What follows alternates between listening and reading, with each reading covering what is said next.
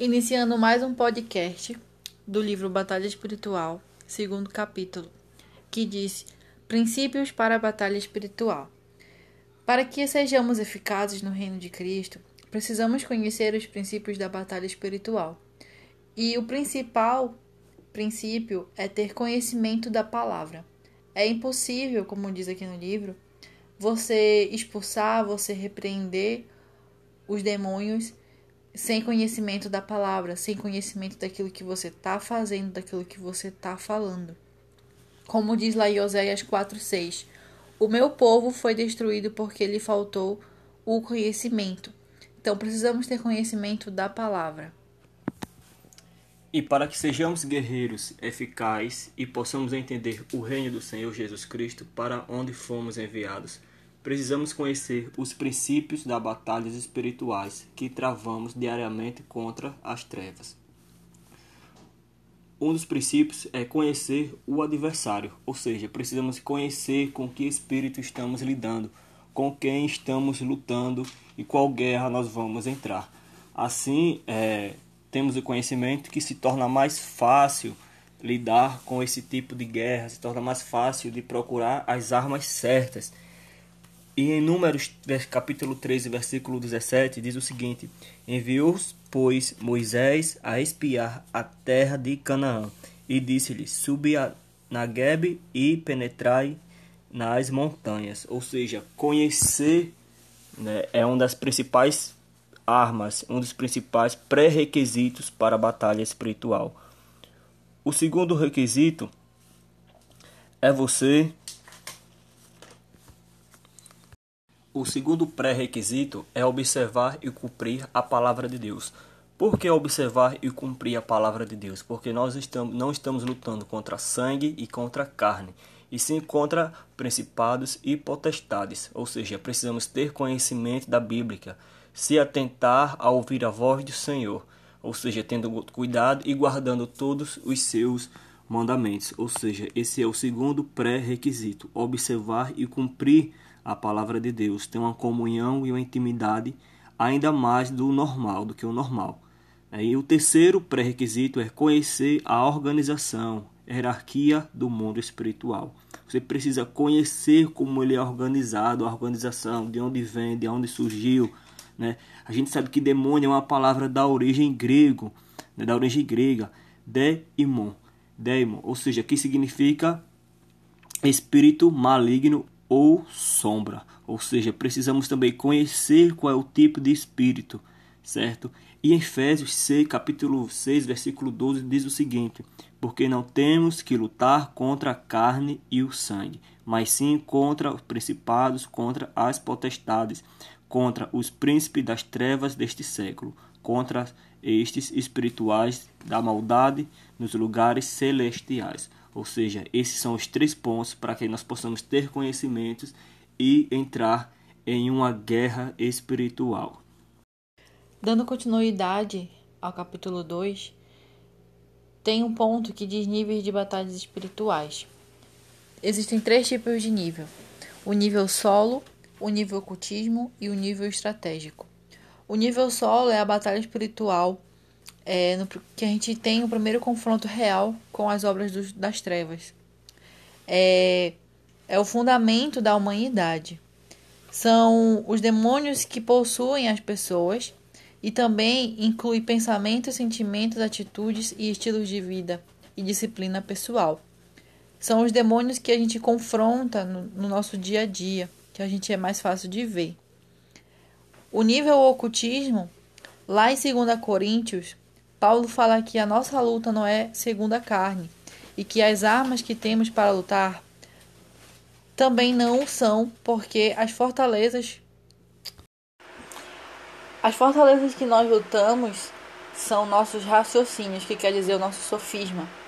E o sofisma é toda a argumentação falsa, é tudo aquilo que é fruto da nossa imaginação, né? Tudo aquilo que a gente pense que não são os pensamentos de Deus, certo? E a gente pode identificar que os demônios atuam no nível do ocultismo. Eles buscam claramente instalar e perpetuar um alto nível de adoração a Satanás, causa grandes comoções sociais e políticas, incentiva uma, uma perseguição à igreja usando a autoridade constituídas e eles estabelecem procedimentos pecaminosos ao nível coletivo. É, e é no nível de ocultismo que os demônios procuram destruir a unidade da igreja, o ministério de pastores e eficácias do evangelismo. Né? Então a gente precisa é, perceber esse espírito maligno que é no nível ocultismo, né? que é aquilo que está oculto. Né? E ele mantém na pessoa a cegueira espiritual. Né? E o nível 3, que é o nível estratégico, é, Satanás ele, ele tem ele tem um nível estratégico e ele faz com que os demônios lutem uma guerra frontal, frontal contra é, altas hierarquias.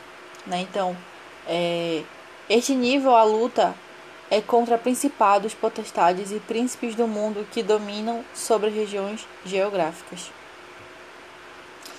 E dessa forma podemos compreender que este nível de batalha está raciocinado a acidentes, violências e distúrbios. Podemos chegar à conclusão que Satanás tem procurado desencadear sua uma rebelião contra Deus e de forma em que ele causa uma cegueira mundial a qual na, naquelas pessoas que não conhecem a Jesus certo? E existem formas de ataques no nível solo, né? no, no nível terreno, que é a opressão. A opressão ela significa apertar. É quando a pessoa sofre uma forte influência dos demônios, se sentindo angustiada e com um aperto no coração. Nós, como líderes, já, já viveu, já presenciou, acredito que várias pessoas com, com esses sintomas, com esse sentimento de aperto no coração, com angústia. Então, é algum demônio que está rodeando a vida dela e está oprimindo ela, né? Então, a, a origem da opressão é a perda da comunhão com Deus, pecados não confessados, falta de perdão e brecha no caráter. E como a gente descobre que essa pessoa está oprimida? É, analisando as origens acima e pelos sintomas relacionados, que são a perda da vitalidade, dores generalizadas, tonturas, calafrios, formigamento nas mãos e nos pés, enjoos e vômitos. A perda da esperança e da vontade de viver, ela se julga incapaz, né? ela, ela, ela não consegue fazer nada, ela é errada, né? então ela tem é, uma. Ela sofre com a sua com seu físico, com seu mental e com seu emocional e espiritual. E ela tem dificuldade de glorificar o nome do Senhor. Então é impossível ela conseguir louvar. O demônio que faz essa opressão na alma da pessoa, ela não consegue glorificar a Deus. E como a gente pode ajudar, como a gente pode libertar uma pessoa que sofre de opressão? É levar a pessoa a desejar a libertação e levar a pessoa a orar confessando seus pecados e rejeitando as investimentos do inimigo, né? Normalmente na opressão maligna, a gente não, não há manifestação de demônios, mas há algumas pessoas que podem cair durante o processo. E para finalizar, é, os procedimentos após a libertação é levar a pessoa a convidar o Espírito Santo para morar em sua vida, orientar na palavra e fazer acompanhamento, que é o discipulado, como diz lá em João 5,14. Mais tarde, Jesus o encontrou no templo e lhe disse: Olha, que já estás curado. Não peques mais, para que não te suceda coisa pior. Jesus então nos deixou essa palavra, né? De não mais é, voltar ao nosso passado, de não mais querer viver oprimido, possesso por algum demônio, né? E, e Jesus nos cura, Jesus cura a pessoa, é levá-la a entender essa palavra e para que ela não volte a pecar para que ela não possa viver coisa pior. Esse é o capítulo 2 do Batalha Espiritual.